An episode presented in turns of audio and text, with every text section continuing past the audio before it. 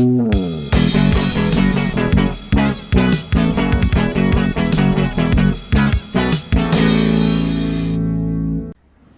onda amigos? Bienvenidos a una emisión más de su podcast ambulante. En esta ocasión, bueno, seguimos en tierras toluqueñas. Han sido días bastante productivos. Van a ver, si en algún momento en, algún episodio ven que, que, estoy muy madreado, este sí, sí lo estoy. pero muy contento, muy feliz. El día de hoy tengo una invitada, una gran amiga mía que hace mucho no veía. Eh, Dana Durán, ¿cómo estás? Muy bien, muchas gracias. Un gusto estar aquí, un gusto verte. La verdad, ya tenía rato que no nos veíamos, te extrañaba mucho. Y yo creo que ya es como una familia, ¿no? O sea, yo sé que si yo voy para Celaya, sé que vas a estar ahí, sé que para lo que se necesite, así igual tú aquí. Me encanta esa parte de, pues, de, de, la familia que se crea con el paso del tiempo. Y a pesar de que nos veamos una vez al año o así, se crea muy padre, una amistad muy bonita. Sí, no, este... Y la neta, o sea, sí creamos una familia, este, todos, bueno, ya los que nos están escuchando sabrán cómo, cómo es la familia. Pero sí, en cuanto llegué aquí a Toluca, Dana fue como de que, güey, si quieres algo, güey, si ya comiste o no has comido y todo. Y de hecho ayer, ayer acabé, después de grabar con Oscar, eh, si no lo han visto, vayan a verlo. Eh, yo estaba de que ya fundido y Oscar me dijo, güey, tienes que salir porque estás encerrado aquí y ya estás como loco, o sea, te veo con cara de... Con psicosis y todo. Me dijo, ya te veo con una cara de que ya, güey, ocupas este salir aunque sea a comer. Y yo como, ah, bueno, y en eso Dana me habló y me dijo, güey, jálate a cenar en un lugar acá con mi novia, no sé qué. Y llegamos, y yo me imagino unas salitas, ¿eh? Yo dije, Oscar también dijo, güey, pues unas salitas, una chelita y ya, este, como te sientas, pues ya te regreso. No, ya. En cuanto llegamos fue como entrar al cielo. Al cielo. Yo entré al cielo, yo me enamoré de ahí cañón. Cuando este... quieran, da pozo en Metepec. Plaza City Center. No, maravilloso lugar, neta. Yo me enamoré. Nunca he probado unos tacos así fancy tan buenos. unos tacos fancy. Unos cañón. Aparte, sí estuvo fancy. O sea, un taco de, de, pulpo con chistorra yo nunca lo había probado. y está muy bueno. Yo, la verdad, es que el pulpo no me, no me encantaba. Porque lo probé en otro restaurante, yo creo que no lo cocinaron bien o algo, y como que me quedó como esa cosquillita, ¿no? De, sí. de que no me gustaba el pulpo. Y cuando llego y mi novio me dice, tienes que probar estos tacos, están buenísimos. Y yo, bueno, así de que, bueno, pues si no me gustan ya ni modo. No, me encantaron, me encantaron, porque aparte están dulcecitos, Ajá. están muy buenos. No, yo en cuanto di la primera mordida, este... No, ah, yo me perdí. Los Ángeles. Los Ángeles y toda la noche tuve una cara como... Sí, o sea, glorioso. No, y luego este, pedí un carajillo y, y lo vi y fue como, vamos a ver y no. También te no, gustó el todo, carajillo. Todo, a mí todo me gustó ahí. O sea, Te voy a decir algo, yo amo el café, o sea, yo soy cafeinómana cañón, o sea, yo no me levanto si no es con café, me duermo si no es con café, o sea, muy cañón, y me gusta el café muy cargado. Entonces, soy catadora de café. La verdad es que soy muy sangrona en ese sentido, porque llego a un lugar y es como, me da un café americano sin azúcar y todo. Y si el café está aguado, no me lo tomo. O sea, soy muy sangrona. Entonces, cuando yo llego ahí, dije, con que el café no me guste. No, el mejor café, bueno, no el mejor, pero es muy bueno. Muy, muy bueno, como me encanta, está cargado, es rico y sabe a café. No, No, sabe sí. a café del Oxxo. Sí, no, porque que... Bueno, o sea, de repente te paro, ¿no? El café del Oxxo es como... Sí, para despertar, Para ¿no? despertar. Pero, pero para no despertar sabe. y como la mañana que ya saliste y que no tienes otro lugar Claro. como cercano, es como un andati. Sí, no, un andati, Un sí. andati. Pero no, si neta, cuando estén aquí amigos, vayan, es otro pedo. es otro pedo y aparte te atienden muy bien y muy, todo muy chido. Qué bueno que te gustó. No, sí, cuando gusten, ahí tienen su restaurante en, la Plaza City Center, donde está el Sport City. Un, un buen saludo a- al buen Diego. Al buen Diego. Al buen Diego. Me cayó muy bien, ¿eh? Qué bueno. Me cayó muy chido el buen Diego. Y bueno, para los que no te conozcan, no sé si nos quieres platicar más o menos a qué te dedicas, qué es lo que haces. Claro, pues tengo 18 años, estoy a un mes de cumplir los 19, están invitados a mi cumpleaños. Ah.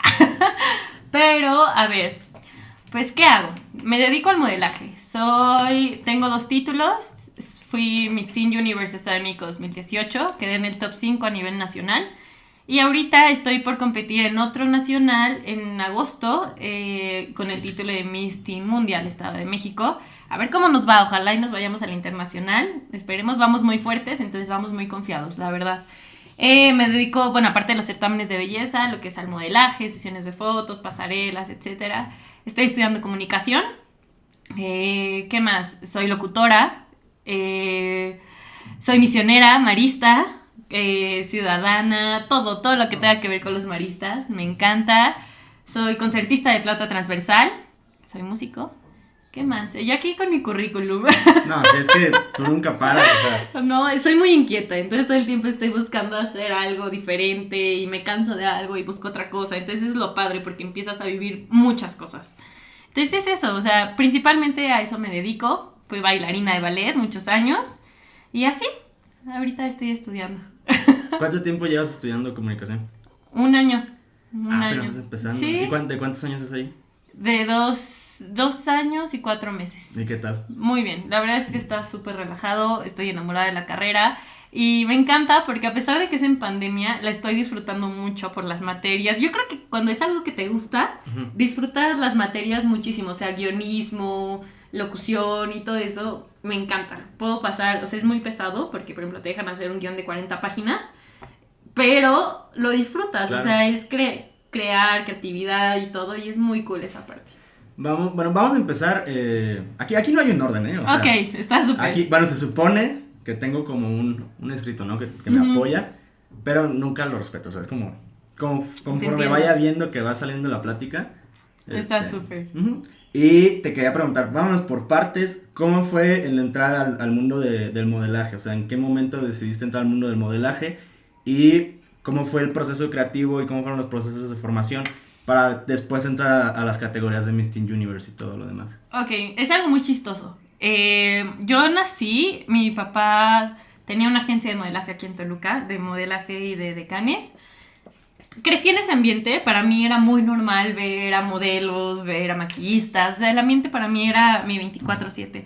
Nunca quise ser modelo, nunca quise ser reina de belleza, nunca fue mi sueño. Siempre, siempre me veías muy arreglada, muy fancy y todo, Ajá. pero nunca quise ser así modelo, realmente. Entonces yo me acuerdo un día que yo tenía 15 años, estaba bien chiquita. Y llegué a la casa después de misiones, no de un campamento, no me acuerdo de qué era. Tú y yo nos conocimos cuando tenías como 15, 16. más ¿no? o menos, Por ahí eh, más o menos. ajá, en la sociedad de alumnos. Sí, no, entonces tenías Sí. 15, yo creo. Mm, eh, Más chiquita iba en la secundaria yo. Iba... Madre, ya sentí Sí. viejo. Sí, me acuerdo, nos conocí, sí, chiquita. Sí, ahí nos conocimos. Entonces, yo estaba con los maristas 24/7. Me dedicaba a los maristas y todo eso. Entonces, yo llego y me dice mi papá, a ver, Dana, siéntate. ¿A qué te vas a dedicar? Ya vas a empezar la prepa y quiero saber a qué te vas a dedicar. Y yo así de, "Ah, no sé, o sea, terminar la prepa, vivir Ajá. la vida, disfrutar. No, Dana, te tienes que dedicar a algo sí o sí. Y así me dice, ¿ya probaste la, la locución? Te gusta, pero no te encanta. La música te gusta, pero no te encanta. El baile te gusta, pero no te encanta. ¿Qué vas a hacer? Solo te falta probar el modelaje. Y yo, ¡ah! ¡Qué chistoso! No, obviamente no. Vengo de decirles a los niños que, se, que no se dejen guiar por los estereotipos, que sean ellos mismos, que no sé qué. ¿Y quieres que me paren en una pasarela a decir corto, corto, largo? Pues no, o sea, estás mal. Y con mi papá hay una guerra de egos muy cañona. Entonces, cuando él me dice, ah, no, como que no puedes o no te atreves, me picó, o sea, me No, sí. picó el ego y le dije, ¿sabes qué? Lo voy a hacer y lo voy a hacer sin tu agencia, sin tu nombre y sin tu dinero. Entonces, yo me acuerdo que me metí en Facebook, Ajá. busqué un certamen, yo no tenía idea, yo solo conocía Miss Universo en ese momento, no tenía idea de cuántos certámenes existían. Entonces yo me metí a uno, busqué las categorías, este, dije, ah, pues es un teen, porque en ese momento yo tenía 15 años, no podía entrar a uno grande porque te piden arriba de 18 o 21 años. Entonces yo me metí a un team y así, entonces yo llego y hablo con el director del certamen y me dice, ¿sabes qué? Tenemos tres certámenes. Está Teen Universe, que es como el top, el principal a nivel mundial. Está Rein no, Teen Earth, que es como el segundo, y Reina Petit, que es como el tercero. Ok. Y yo así, el más barato, el X, o sea, yo solo quiero participar. Me dice, no, por tu perfil tú te vas a Teen Universe. Y yo, ah, súper, sin problema, yo me voy, no sé qué, me acuerdo que entré un mes antes, un mes, un mes después de la preparación, o sea, las niñas que ya estaban dentro, ya llevaban eh, preparándose, ¿no? Entonces yo entré nueva, y entré tarde y pues yo fluía, ¿no? Ya me conocen, soy muy, ah, sí, lo que venga, Sí. sí, está súper, soy muy relajada en ese sentido. Entonces yo entré, fue un mes de preparación. Me acuerdo que el día de mi certamen se me olvidó invitar gente. O sea, yo vi y todos ya llevan sus porras y así de, chin, mi, solo está mi papá, mi mamá y mi abuelita.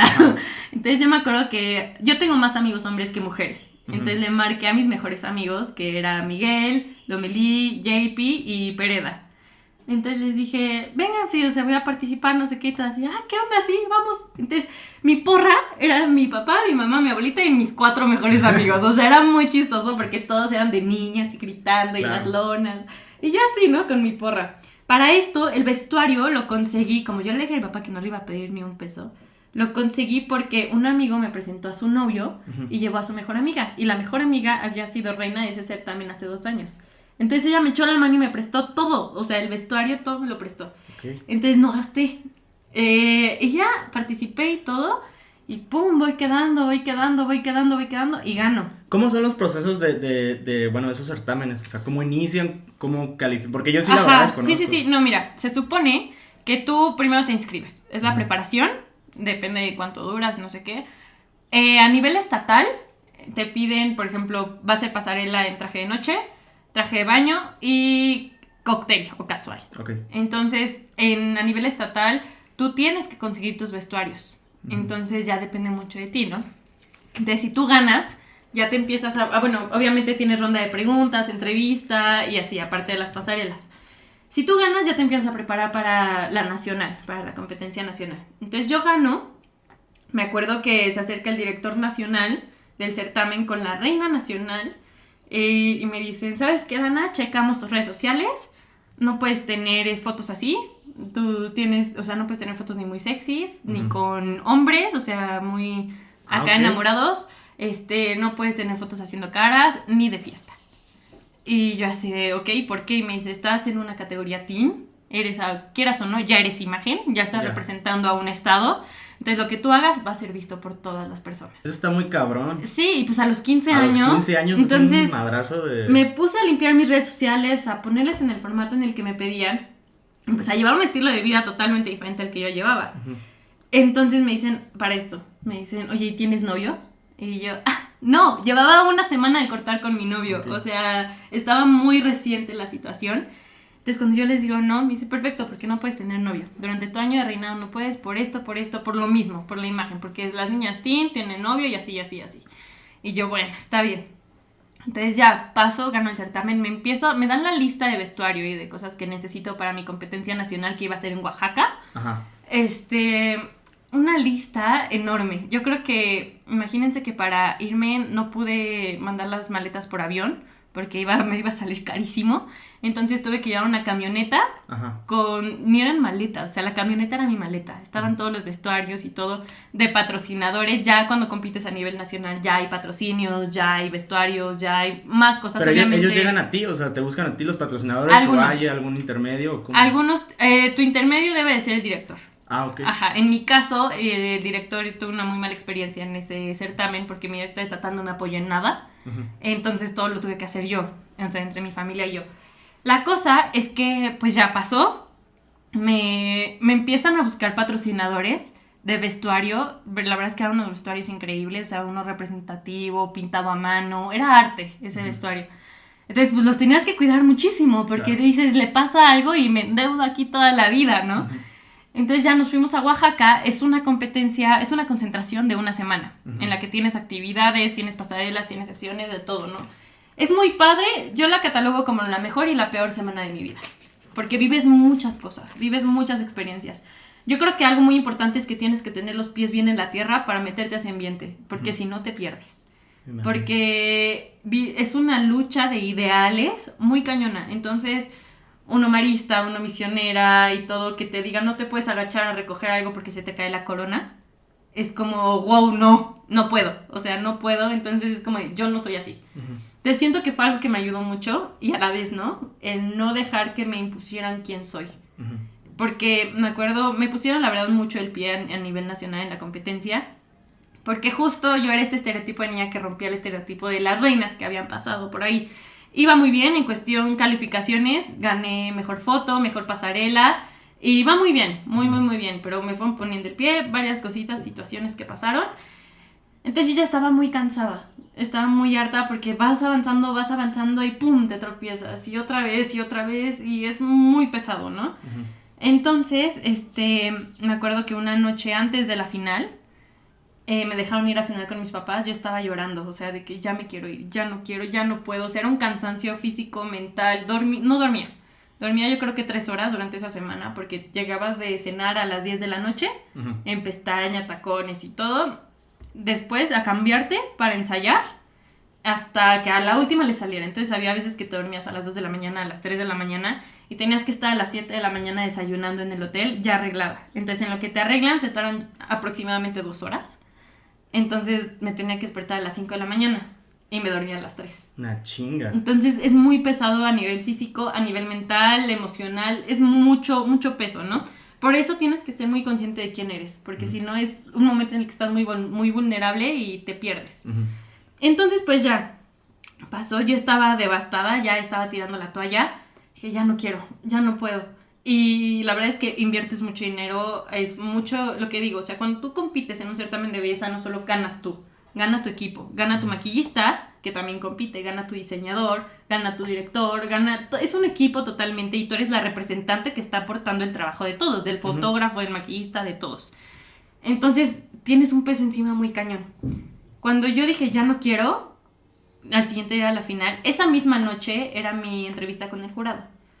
Y yo así, ya no puedo, ya no, no sé qué. Y mi papá me dijo, me acuerdo mucho, hija, si realmente ya no quieres, vamos por tus cosas y nos vamos. No pasa nada. Y yo así de, ching, ¿qué hago? Dije, no sabes, que me falta un día. Saco la final, no me importa ganar, ya me quiero ir a mi casa, ya, lo que siga y lo que pase, voy a ser yo. Y si les gustó, qué bueno. Y si no, habrá alguien a quien le guste. Claro. Entonces yo me acuerdo que yo llegué, eh, llegué pues con el maquillaje todo corrido, que había estado llorando y todo. Mi maquillista en friega me empezó a arreglar. Y, este, y a la entrevista, mi entrevista del jurado fui la última, a la una y media de la mañana. O sea, que me estaba quedando dormida parada y todo, pero gajes del oficio. Entonces entro en la entrevista, estaban, eran como 15 personas, y tú, o sea, 15 del jurado y tú. Ujú. Y te empiezan a hacer preguntas, ya sabes, entre capciosas, entre que no y no sé qué. Y en una de esas me dicen, bueno, ¿y quién eres? Fuera de Teen Universe, ¿quién eres? Y justo lo que les acabo de decir de ser locutora, ser misionera, bla, bla, bla, se los dije a ellos. Esa es mi presentación, es mi currículum. Entonces la verdad es que sacaron mucho de onda porque no es el estereotipo de niña que van a un certamen de Ajá. belleza. Normalmente solo se dedican a los certámenes de belleza, ¿no? Entonces me felicitaron, me dijeron que, que muchas gracias, que por estar en la familia, que era una niña muy completa, que hacían falta niñas que no sean acartonadas, este, y que el X, ¿no? Y en una de esas me pregunta, Dana, si, si no ganaras este año, ¿volverías a participar en Teen Universe? Y yo, Híjole. y le dije, la verdad es que no. Mm, Me esperan muchas cosas en la vida. Cada cosa que yo hago me la tomo como un compromiso. Y si yo gano este año, sé que voy a poner el nombre de México muy en alto. Pero no volveré a participar en Teen Universe porque me esperan muchas cosas más en la vida. No, pues gracias, no sé qué. Yo salí y dije, no sé qué haya hecho, no sé si les caí bien o mal, no me importa, ya me voy a dormir. Claro. O sea, ya estoy muy cansada. Y al siguiente día, ya pasó y era la final, ¿no? Entonces, hubo muchos comentarios de que les había encantado mi entrevista y que me había ido súper bien y que si le echaba muchas ganas iba a ganar. Entonces pasaron ciertas cosas, no sé qué, llego a la final, doy lo mejor de mí y me quedo en el top 5.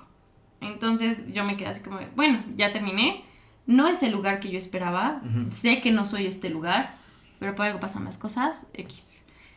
Entonces, mm, pues así fue, me bajo de la pasarela y me acuerdo que me encuentro a una jurado y me dice, Dana, no sé qué pasó, tú estabas mínimo en el top 3. Y yo, mira, la verdad es que no sé, ojalá les vaya muy bien. Me fui a la casa, eh, fue algo muy fuerte emocionalmente para mí, porque no porque me haya deprimido por no haber ganado, sino por todas las experiencias que viví, es muy fuerte, es algo constante, ¿no? Entonces yo llegué con un bloqueo mental muy cañón. Yo tenía mi programa de radio, no iba, no iba a la escuela, o sea, estaba, no sé, no era vana.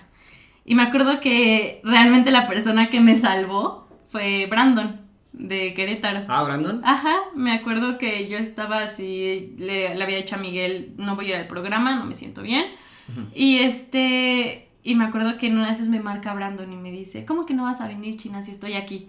Y yo así, no, o sea, se me iluminaron los ojos y me paré al programa, porque ¿cómo no lo voy a ver? O sea, está aquí, lo voy a ir a ver. Entonces, a raíz de eso, volví a ser yo, volví a tomar mi vida y quedé un poco asqueada de los certámenes de belleza por la experiencia que había tenido. Me seguí dedicando al modelaje y en noviembre del año pasado me contacta uno de los directores de ese certamen, que había sido muy buena persona conmigo, me había apoyado muchísimo. Y me dijo, ¿sabes qué, Ana? Tengo este otro certamen, échame la mano, quiero que vayas representando al Estado de México. Ya tienes callo para lo que es un certamen de belleza, ya no necesitas una preparación, solo vente a la nacional, porque te quiero aquí en mi equipo. Y yo así de, o sea, lo pensé muchísimo, mucho, mucho, y dije, va, me aviento. Es la última oportunidad que tengo para representar en un team eh, al Estado, y va, no pasa nada, no pierdo nada, estoy en un momento de mi vida donde me siento muy bien, Ujú. a ver qué pasa. Y así estamos. La verdad es de que estamos preparándonos para la competencia nacional, que es en agosto, les digo, en Puebla. Y vamos muy fuertes, vamos muy confiados. Lo que no íbamos en el certamen pasado, Ajá. vamos, ganamos mucha experiencia y pues al final de cuentas ya sabes cómo se va a manejar la situación allá y vas a ver cómo va a fluir todo. Entonces vamos muy bien, vamos, ahorita en los tops vamos en el top 3. Ok. Entonces está, está padre. ¿Cómo funciona eso de los tops, en- o sea, en este momento? pues? Eh, haz de cuenta que hay personas que son misólogos. Ujú. Son personas que se dedican a estudiar los certámenes de belleza, a analizar a las reinas y así. Y van creando como su quiniela, por decirlo así. Entonces suben a las redes sociales quiénes son sus favoritas, quiénes no y así, antes de llegar a la nacional. Entonces ahorita eh, andamos muy bien en los tops de todos los misólogos cono- reconocidos aquí en, en México. Y pues esperamos que nos vaya muy bien. La verdad es de que vamos fuertes y ojalá y nos veamos en El Salvador en el internacional. No mames, es que tú eres otro pedo, Dana, o sea, nunca paras. Nunca paras y aparte me, me impresiona como el, el nivel de, de madurez y el justamente el trabajar esos procesos de, bueno, claro, como te comentaba hace rato, ¿no? Como de que hay altas y bajas. Claro. Me imagino que en, en esa experiencia, en ese certamen pasado, hubo como muchas, bueno, o al menos una baja que te haya como... Claro, o sea, hay de todo, como les digo. Es la mejor y la peor semana de mi vida. Viví cosas que nunca se me van a olvidar, muy padres, como viví cosas muy feas. Ujú. O sea, es lo que les digo, si, si alguien aquí que me está escuchando quiere o tiene la curiosidad de meterse a este ambiente, es algo muy bonito, si tienes los pies en la tierra y no te pierdas quién eres. Porque es, va a haber muchas personas que te van a llegar y te van a decir, ay, tienes que hablar así, tienes que pararte así, no hagas esto, no digas esto. Entonces, cuando tú te la empiezas a creer, ya fallaste y ya te perdiste. Porque ya no vas a tener tu esencia y las personas te buscan por tu esencia. Entonces, es eso lo que la verdad siento que me ha funcionado, el mantenerme fiel a mí misma, el no dejar de crecer como persona y de trabajar en mí, o sea, ver mis fallas, porque también la crítica sí es mala a veces, pero por algo te critican. Claro. Entonces, toma lo bueno de la crítica, trabaja en eso y si no es algo constructivo, no lo tomes. Entonces, es un constante estar trabajando en ti, que puedo mejorar, que puedo mejorar. Nunca, vas a- nunca vamos a ser perfectos, No. pero siempre puede ser mejor. Claro. Y bueno, eh, en, en este proceso, bueno, en, en todo este transcurso, me estoy dando cuenta que los maristas fueron como un pilar muy fuerte. Sí. Y bueno, y son un pilar muy fuerte para ti. Claro. ¿Cómo fue en... eh, ya, ¿Tú ya te ibas a misiones antes de participar en el certamen? Sí. ¿Antes? Sí, me- mi primer misión la tomé en primera y secundaria. ¿Por? ¿Cómo? Ya ves, aquí la niña. Porque yo siempre tuve la cosquillita de irme. Ajá. Y me, me empecé a llevar muy bien con los maestros que organizaban las misiones. Y uno de mis primos, que ya iba en prepa, se fue. Y yo así, por favor, llévame, por favor. Entonces, como iba él como de mi responsable, me dejaron ir. Y a raíz de eso, ya el siguiente año ya no fue él, pero ya me dejaban ir a mí sola. Por, no sé si era situación especial, no sé. Pero pude irme, lle- du- me fui durante seis años de misiones. Es la única persona que conozco así de que desde secundaria se Sí. fue a misiones. Sí, desde, desde chiquita. Entonces, ahorita estos dos años no me he ido porque pues pandemia, si no estaría ya 100% segura. Entonces, con los maristas sí fueron un pilar muy fuerte porque me ayudaron mucho a encontrarme, a saber quién soy, a no tenerme miedo, a descubrirme. Entonces, sí fue un pilar muy fuerte el mantener mi fe también, pero también con los maristas hubo sus excepciones, ¿no? Hubo personas que sí fui criticada porque es un ambiente que va muy disperso, va muy diferente. Entonces fue como de, yo era guía de amigos en marcha y me acuerdo que me dijeron, una maestra en ese momento que era la encargada, me dijo, oye, es que no te puedes dedicar a ser, a ser guía si eres modelo.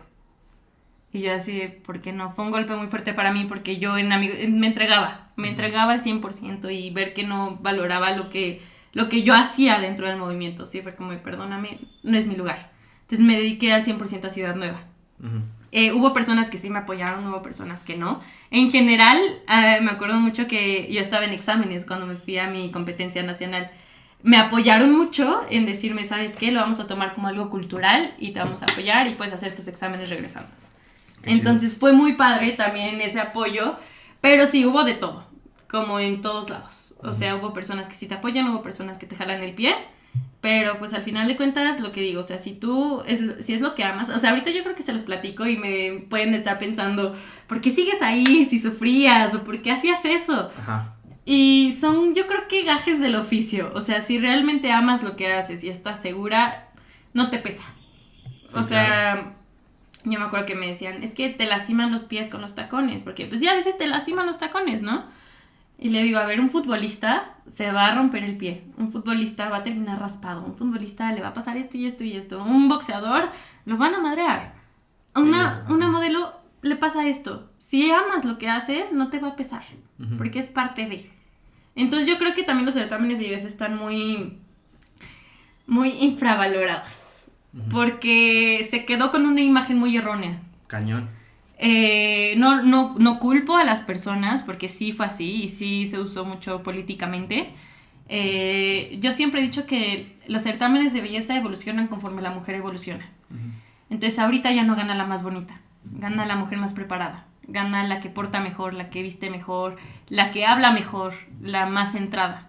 Entonces por eso estoy en los certámenes de belleza, porque es una gran plataforma para poner tu causa ante la sociedad. Ahorita, de hecho, estoy trabajando en mi proyecto social, que es en una casa hogar, que se llama Casa Hogar Alegría, aquí en Toluca.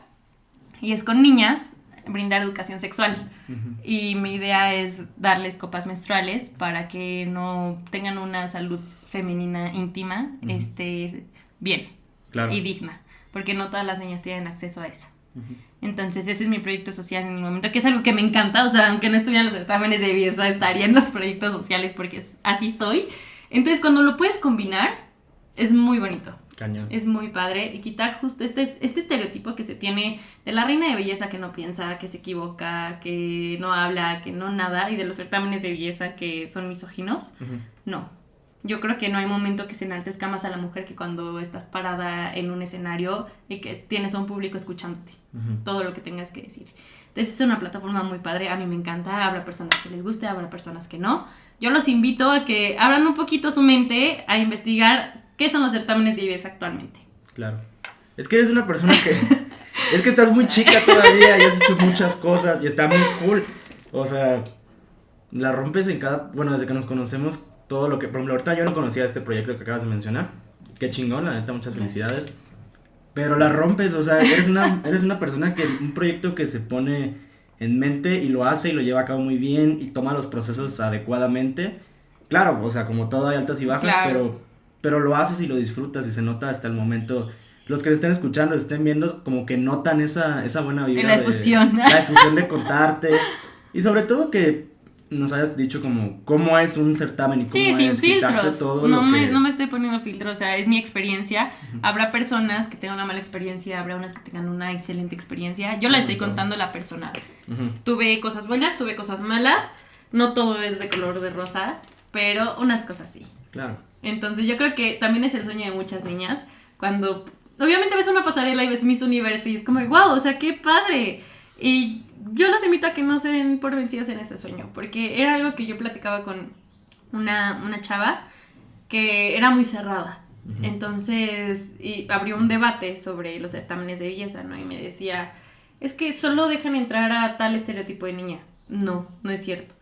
Yo les puedo enseñar los requisitos para poder entrar a un certamen de belleza y solo te piden la edad, que no hayas estado embarazada y que estés estudiando. Ah, neta. No hay requisitos de estatura, no hay requisitos de peso, de medidas, nada.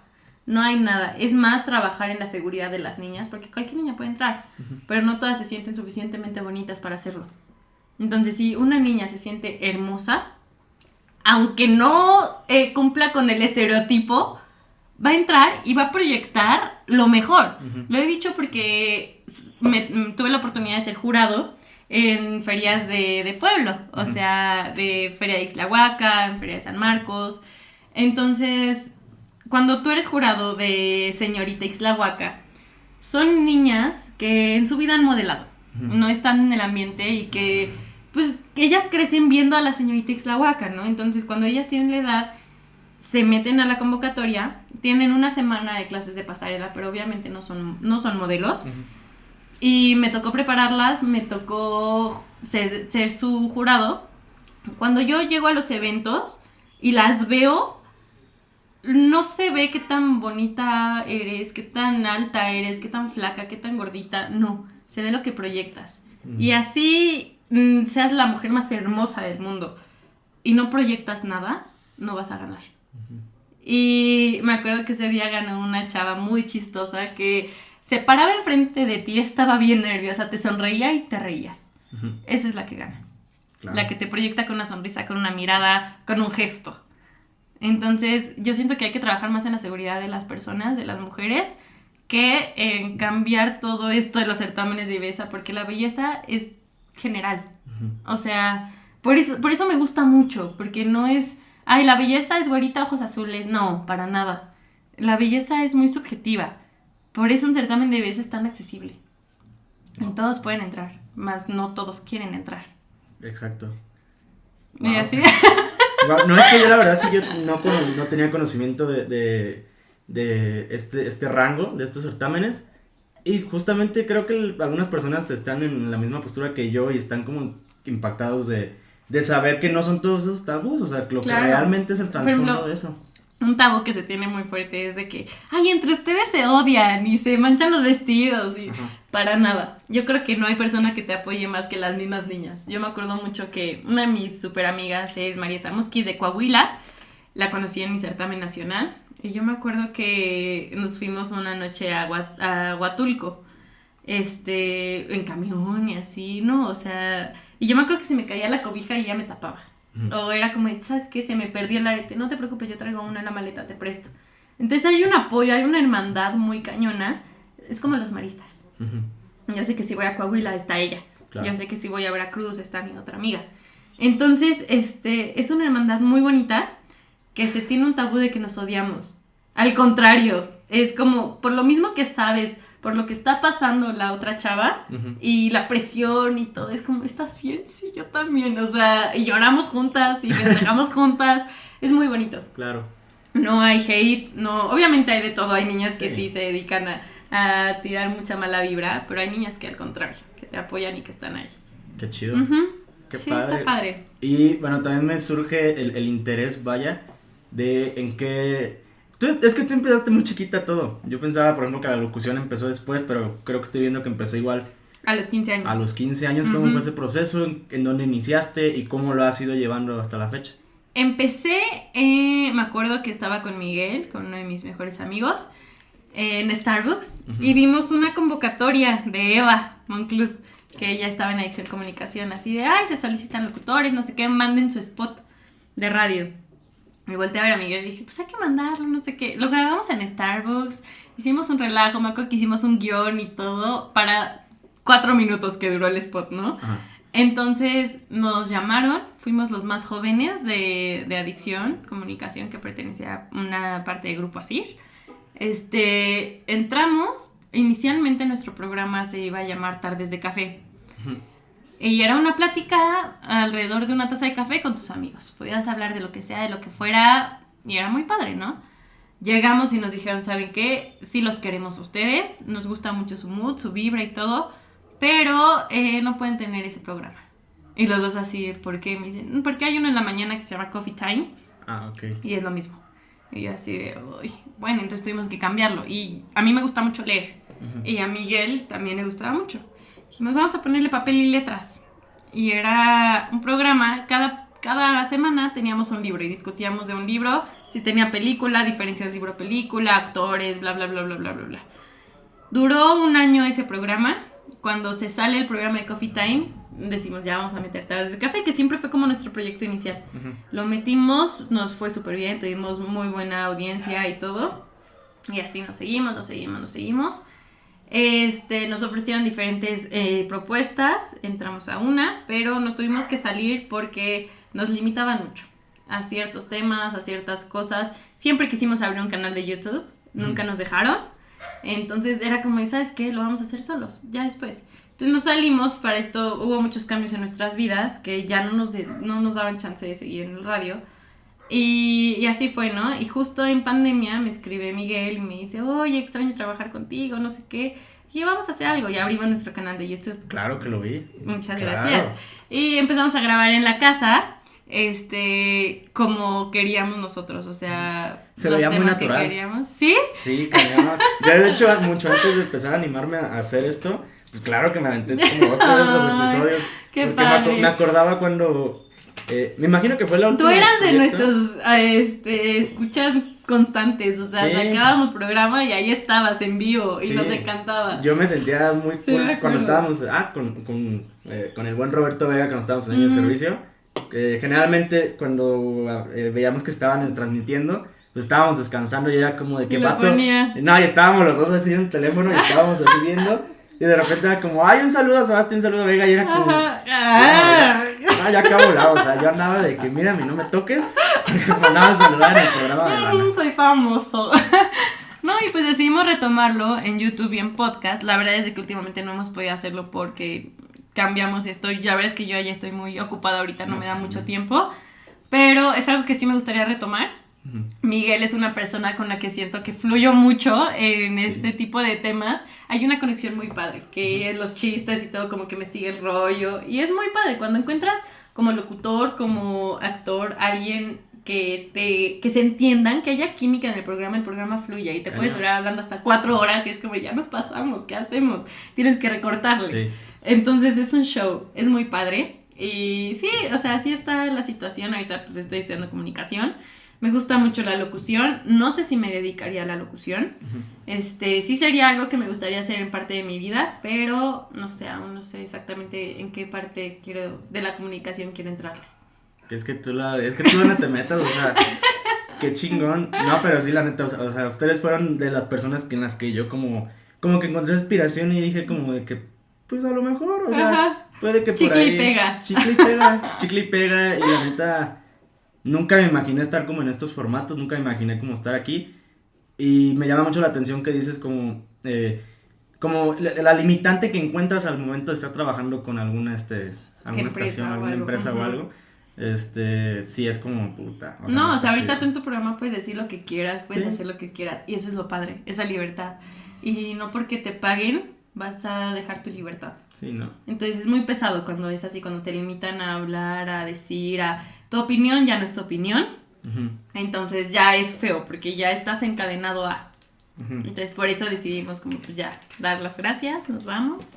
Y así seguimos fluyendo en la vida. Qué chido. No, qué chido, pero sí, este. Sí me di cuenta que, que como que pusieron pausa en, en ese, en el proyecto Ujú. del podcast. Y sí estoy como, ah, chale. Ah, Es que no, los ya, que ya. la neta. Próximamente ya retomaremos. Ojalá. es que ahorita como sí. ando, ando con la preparación justo de los certámenes, Sí, ando todo el a- día en, en friega, la verdad. Pero Miguel ya está así, Dana, ¿qué onda? Dana, ya vamos a grabar. Y yo, sí, por favor, dame chance, dame chance, dame chance. Y grabamos. En uno de esos programas, no sé si te tocó verlo, se me cayó el columpio. Ah, no, no lo vi. ¿Ves que estábamos en el foro? Era, es mi Sí. cuarto. ¿Ah, es tu cuarto? Es mi cuarto, ajá. Entonces tengo un columpio que yo de necia, ahorita ando de necia que quiero una cama que cuelgue del techo, porque soy muy rara. Ay. Estaría padre, ¿no? Pero tenía un columpio y eh, un día antes mi sobrinita había ido a la casa y ella dando vueltas en el columpio, bien contenta. Yo nada más veía sus manitas así en la pared y yo ya. Y estábamos grabando el programa, pero como luego la cámara se calienta y se corta, tenemos que pasarla cada cierto tiempo. Y me acuerdo que Miguel me dice, me dice pausa, o sea, sale grabado. Me dice, pausa, voy a ver la cámara. Se para de la cámara para ponerle pausa. Y justo estaba con la mano así en el botón. Y en eso, el columpio se cae. Y yo así de, ¿qué onda? O sea, me cayó la madera encima. Y volteo y Miguel, ¿qué pasó? Y yo, nada. O sea, estoy aquí viendo las plantitas, me encantan. O sea, no fue un relajo, se me cayó el columpio. Pero pues a seguir con el programa, ¿no? Y trajimos una silla y fue como de, hola, aquí estamos. Todo bien. Velo, te, se llama... sale mal, algo así. Ujú, lo Tardes de café sale mal, sale luego, luego. Y Miguel se encargó de editarlo especialmente para que se viera esa escena. La puse en cámara lenta, cámara rápida, mis caras. Y yo así de, por favor, no. Es lo chido, Padre, ¿no? Como de. sí. De. Pues de que pasan cosas así en la grabación o algo. Sí, pero que son tuyas, que ya no es como. Me imagino que si hubiera sido en un estudio con otras personas, hubiera sido como Claro. un desmadre. No, por ejemplo, me acuerdo que me dejaron una tarea en la universidad de imitar a una persona Ok. que tenga como cosas muy, muy arraigadas, ¿no? Imité a Miguel. Entonces puse fragmentos de, del podcast, de los videos, en, en mi tarea, en el video, y ya después salía yo imitándolo, ¿no? Porque tiene muchas cosas como... Desde que estábamos en adicción, ha- hacía mucho calor. Y Miguel yo creo que está en la menopausia desde que Ah, sí, nació, recuerdo. porque Ajá, sacaba su... O sea, había un soplete esos de la carne asada y sacaba su soplete y se empezaba a hacer aire. Y en la casa tenía su abanico, o sea, era el abanico de Miguel. Sí, Entonces, recuerdo. señora, él así con su Ajá. abanico. Era como muy bueno. Entonces empecé a imitar varias cositas que tiene Miguel. Y lo conozco tan bien y él me conoce tan bien que ya es una dinámica muy padre la que tenemos. Entonces, por ejemplo, yo soy mucho, yo creo que ya se, se- dieron cuenta de acaparar como el micrófono, o sea, hablo mucho. Y Miguel es más tranquilo, o sea, es como de que habla y entonces ya sabe que termina de hablar y ya me interrumpe. O sea, me entiende mucho y eso es lo padre. Qué chido. Sí. No, qué chido. Pero es que sí, justo. Pero es que no paras. O sea, no Yo me sigo. cañón. No, tú sigues. No, o sea, independientemente de esto, en general no paras. Sí. O sea, en general estás como en constante, en chinga en muchas cosas. Pero nunca pierdes como esa buena vibra. O sea, es lo que, bueno. es lo que me gusta mucho. Que es como. Ayer que platicábamos de que cómo estás y yo. Ahí voy, y tú, o sea, como de que, güey, es que si te ves muy madreado, tómate tus pausas, Ujú. tómate esto, este, cena algo, come Claro. bien. Por ejemplo, ahorita que llegué, sí vi tu cara como desayunaste y yo, pues unas galletas. Yo así, ahorita vamos a ir a desayunar Entonces, algo, por favor. Ajá, así de vato, no, este, Sí. porque sí me estoy dando cuenta, bueno, a lo mejor yo procuro en, en el podcast, este, eh, tener la bebida que a, la persona le guste, ¿no? O sea, llámense una cerveza, algún, este, algún alcohol o un agua, jugos, lo que sea, o sea, yo me adapto. Y sí hubo, este, una rachita de episodios como fueron seguidos que era como, no, pues una chela y una Ajá. chela. Y las personas que yo pensaba que iban a tomar agua era como, no, una chela. Y ya, Y yo así como... heme aquí. y era que- no, pero ayer sí era como seguidito. Sí. Y era como... eh, de repente el invitado era como, ya acabamos de grabar y ya como, ¿qué? Entonces, ¿qué onda? Que yo como, Ajá. no. Tengo que mantenerme firme. Claro. Por más que Ok. quiera, no. Muchas... Gracias a Dios, ayer te agarré libre. Ahí me agarraste libre. Ese carajillo me revivió. Qué bueno, está muy bueno. sí, Ellos muy están bueno. muy buenos ahí. Estaba muy bueno. Oscar sí me dijo, tómate el carajillo. Yo sí. Sí. Lo tomé y ya fue como, no, sí. ya, Ya, eso es tu tequilita. Y después un tequilita muy, muy sabroso. Me la pasé muy rico, ¿eh? Qué bueno, Me la ese es el muy, punto. muy, muy y sí, padre. es lo que, la verdad es de que yo estaba muy ansiosa y me dice mi novio, que me volteé a ver y me dice, ¿estás bien? Me dice, ya estás preocupada, ¿verdad? Por tu amigo. Y yo, sí, es que no sé si ya cenó. Y yo, en mamá, o sea, no sé si ya cenó, no sé con quién está, no sé qué. Y yo así estaba preocupada, ¿no? Y le dije, no, pues sí. Me dice, dile que se venga y si no, ahorita le llevamos algo. Y yo, ah, bueno. Y ya fue cuando te escribí. Y ya fue como, ¿qué onda? ¿Cómo vas? No sé qué. Si quieres venirte o si no vamos, lo que, lo que tú digas. Ajá. Porque soy muy mamá. Sí. o sea, soy como, ¿ya, ¿ya comiste? ¿Ya todo bien? ¿Quieres un taquito? Ajá, sí, cañón. Sí, o sea, llegó, llegó el mesero y nos puso la carta y dame como de que esto está muy bueno y como de ta, ta, ta, ta, ta, y lo que Es que quieras. normalmente cuando ves la carta es como de, ¿qué es esto? O sea, Ajá. ¿qué, qué, qué? Yo a mí me pasa mucho. Entonces siempre preguntan al mesero, ¿qué me recomiendas? Entonces cuando pues yo ya conozco bien el menú, es como de, ay, esto, esto, esto, y los conozco a ustedes y sé como qué tipo les va a No, gustar, sí, o qué sea. tacos, ¿eh? No, Ah.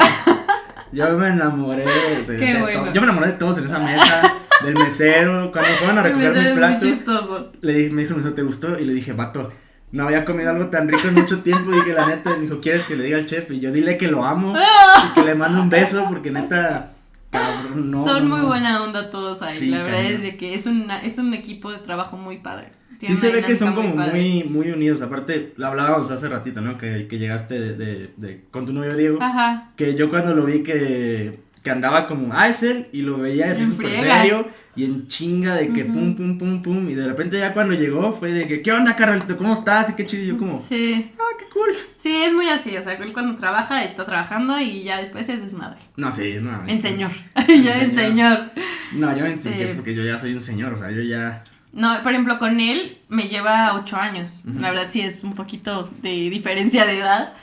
Este, pero es muy padre porque justo como yo ando en friega todo el día, él también. Entonces congeniamos mucho y, por ejemplo, ahorita es como de que, ok, desayunamos juntos, tú te vas a hacer tus cosas, yo me voy a hacer las mías, y sí, nos vemos para cenar o tenemos que hacer tal cosa. Entonces es muy padre porque cada quien tiene sus cosas y no es como que descuidemos nuestros asuntos solo por una relación. Claro. Entonces es lo, lo padre y la verdad es que encontrar a alguien que me lleve el ritmo no es fácil. No, no.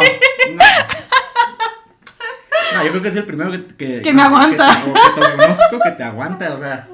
Pero que, Sí. que se aguantan. Es que- una que dinámica. conllevan muy bien. Ah, muy bien. Sí, ay, yo sí, Fluyen- enamorada. Sí, fluyen mucho, sí. No, ayer yo te vi Sí. enamoradísimo. O sea, todos estábamos enamorados en esa mesa, o sea. Ah, tú de los tacos y del chef. Sí, sí, no, yo dije, qué le voy a ir a besar la mano. Ah, o sea, es muy buena onda. Y me encanta porque el chef, una vez estaba platicando con él y me dice, "Ay, le pidió permiso a Diego para faltar un día, ¿no? Ah, no, para llevar a su hija un día. Ah, ok. Y yo así de, ah, sí, qué padre. Y me dice, es que quiere ver los ositos y así, ¿no? Y ah, qué bueno. Y le digo, ¿y tu esposa qué se dedica? Es mecánica. Y yo, Ah, o sea, es una pareja donde él es chef y ella es mecánica. Entonces está muy cool, o sea, es como, Claro. wow, qué, qué padre, Qué ¿no? chido, nunca había Ajá. escuchado una Sí. pareja así. Entonces está muy padre, normalmente es al revés. Sí. Entonces, escuchar una pareja así es como, wow, qué padre. Con razón, es cocina mecánica, delicioso. sí. No, no, no, ya me explico todo. Cocina- él estuvo en 100% natural, es uno de ensaladas y veganos y así, Ujú. y ya de ahí se lo jaló Diego para, para el restaurante. No, qué chido. Pero sí Ujú. me di cuenta como el ambiente laboral. Es muy todos padre. muy padre, muy tranquilos, muy... Se llevan, pero hay un, un cierto límite de exacto. respeto. Y se llevan muy bien, o sea, como que sí es muy notorio el ambiente. Está cómodo, están Sí. cómodos, no se ve alguien que no se esté como, forzado. ah, ajá, Porque sí, es, luego hay restaurantes que vas y inmediatamente, o el mesero, Sí. o hasta la comida misma te sabe como sientes, o sea, me imagino que sí transmites en la Claro. cocina lo que sientes en ese momento. Y no, esos tacos, yo me enamoré. ¿te o gustó sea, el puré de papa? No. todo, todo. Cuando Con el puré de papa, yo igual, o sea, cuando lo lo comí la primera vez fue como, no manches, está delicioso, lo amé, lo amé, lo amé, lo amé. Y pues voy todos los días al restaurante, ¿no? Entonces cada que voy ya está mi pan y mi puré de papa, mi pan y mi puré de papa. Ya saben todos que es mi pan y mi puré de papa y Ajá. mi café en la noche. Si te diste Sí, cuenta en la claro. noche llegó el gerente y me llevó mi café, o sea, yo no se lo pedí. Ajá. Ya sabe que tomo un café y cómo lo tomo y así, o sea, y me gusta mucho que ya me conozcan como en esa parte. Y mi puré de papa es el puré, o sea, No, yo acuerdo que llegó el puré y yo así como, no, yo no lo pedí. La próxima. Y válgame Dios. Sí, la próxima vez que vengas, si tienes oportunidad, prueba el, el ceviche de cecina. Ah, neta. Es muy bueno, el ceviche de cecina y los ostiones. Ah, sí me dijeron que los ostiones eran muy buenos. A mí no me gustaban los ostiones. ¿No? Entonces Ya. cuando digo me dio a probar y así de. Ya sabes, ¿no? Porque quieres quedar bien, dice, Ajá. no, pues lo, lo voy a probar y si ya hago caras las hago como aquí abajito. Ajá. No manches lo delicioso que está. Es que son muy es, el ostion es muy particular, vaya, o sea. Sí, sí, no, es muy rico, muy, muy rico, la verdad. No es porque sea mi novio, pero es muy rico, es muy... eh, es de calidad. Sí, no, o sea, no es, no es porque sea tu novio, pero wow. No, yo salí, me acuerdo que ya cuando salimos del restaurante, que igual así como, carnal, un gusto, qué chido que estás aquí, lo que se te ofrezca, yo como, qué bonita persona, o sea, qué agradable es este sujeto. Y muy todo, o sea, sí, todo, neta, sí se lo recomiendo cañón, o sea. Vayan, ellos No, sí, vayan. Yo voy a regresar muchas veces. Sí, Por sí. favor, va a, ser el va a ser el pretexto, ya no va a ser voy a ir a ver a Dana, voy a ir al restaurante. Voy al restaurante de Diego porque me encantó. Ya si está Dana, qué bueno. ya si no está. Dana, ya le, yo le voy a avisar ya cuando esté ahí. Yo estoy aquí, no te veo, pero yo voy a comer. Sí. No, de hecho yo creo que sí voy a regresar a Toluca. Ay, ¿eh? ojalá y me sí. Está, me está gustando mucho y siento que sí me estoy abriendo como un, un panorama Sí. en, en esto. O sea, Está en Celaya batallo más, ¿eh? ¿Sí? Cañón. Cañón, cañón, en Celaya sí batallo. La primera semana que empecé a grabar, yo dije, voy a grabar 10 en una semana. Y el que me, me ayudó a editar fue como de que, seguro, güey, es un chingo. Sí, es muchísimo. Y sí, no, y mandé mensajes y todo, y me contestaron nada más cinco personas, y fue como, bueno, o sea, voy empezando, ¿no? Ajá. Totalmente entendible. Y ahorita empecé a mandar algunos mensajes a los que conocía aquí, y todos jalaron, como, no, sí, súper chingón, ahí nos vamos a ver. Fuiste como de que, tú dime a dónde llego y a qué hora. Sí, pues Y, sí. llego, y con Ari Calzada, que me fue la que me ayudó a contactar bandas y, y los demás. Este, súper accesibles todos, muy, Qué muy buena chido. onda. En Celaya, ¿no? O sea, E igual sí, tiene, yo también tengo varios contactitos ahí por, por si quieres, ya sabes, Por aquí. este mundo de la artisteada es... Por aquí tengo un, un, este, ¿cómo se llama? Tengo un rato bastante libre hoy. Ok. Pero vamos a ir a desayunar. Vamos a ir a desayunar. Este, tengo rato libre, así que pues ojalá por ahí sea. Claro que sí. Si no entrevistas a Diego. Si no entrevista a Diego, estaría, estaría chido, padre. ¿no? Estaría muy chido. No, yo creo que sí, este, me tendría que arreglar más chidito. como... Porque era lo No, que te decía ayer nada. que, que tú traes un outfit acá como bien rockstar y todo, y pues yo casi siempre ya estoy como así, y era como, no, pues es que yo ya estoy así como negro igual. No, está bien. No, o sea, la verdad es que no hay tema. O sea, el restaurante es muy. Sí, es lo que estaba viendo. Es muy tranquilo, o sea, no, es de que llegan personas en bermudas, en shorts, Sí, y es como, pues fácil, o sea, yo no entiendo por qué ponen una regla de etiqueta. Es una- O sea, la verdad, si tú quieres ir, o sea, bueno, tampoco en pijama, pero si tú Sí, quieres no, no, ir o sea, normal. también tengan tantita madre, banda. sí, o sea, sí, por si favor. vas a ir a un lugar a cenar que, que sabes que está chido, ponte algo, o sea, pon tú que no elegante o así, pero pues mínimo quítate la pijama, güey. Sí, no, por ejemplo, yo mm, siempre me vas a ver vestida así. O sea, siempre soy muy piqui, muy Sí, claro. no sé qué. Pero así es mi personalidad. Y si no está bien, o sea, no, no es juzgar, no es nada. O sea, está súper bien que transmitas quién eres. Exacto. Y entonces, no hay tema, está súper bien. Ahí está.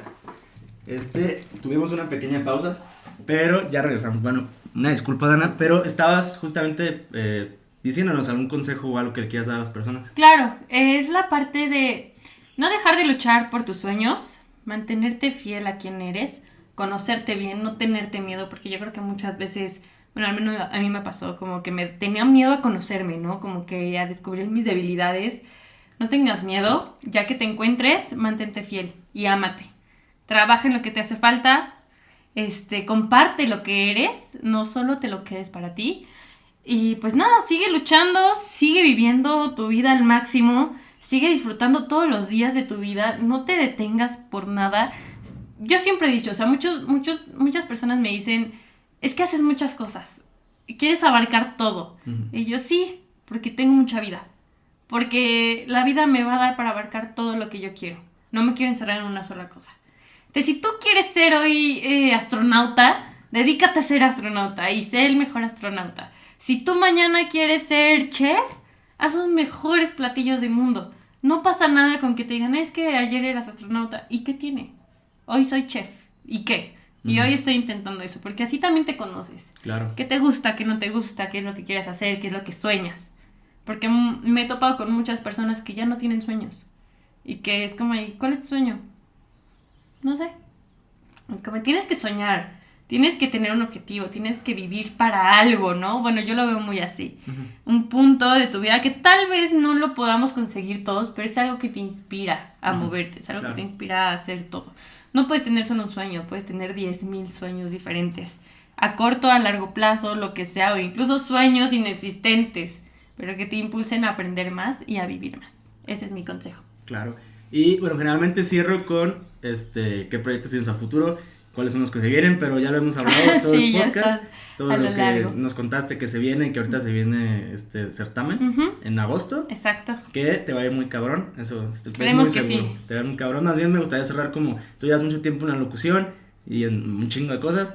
Pero no sé, algún consejo que me puedas dar a mí, que voy empezando, que, que hay dificultades en este pedo. Claro. Pero pues nada, o sea, al final de cuentas estoy aquí porque quiero aprender algo.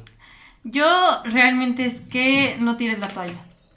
Vas a tener días muy buenos, donde te inspires y donde estés al 100, pero vas a tener días de la fregada.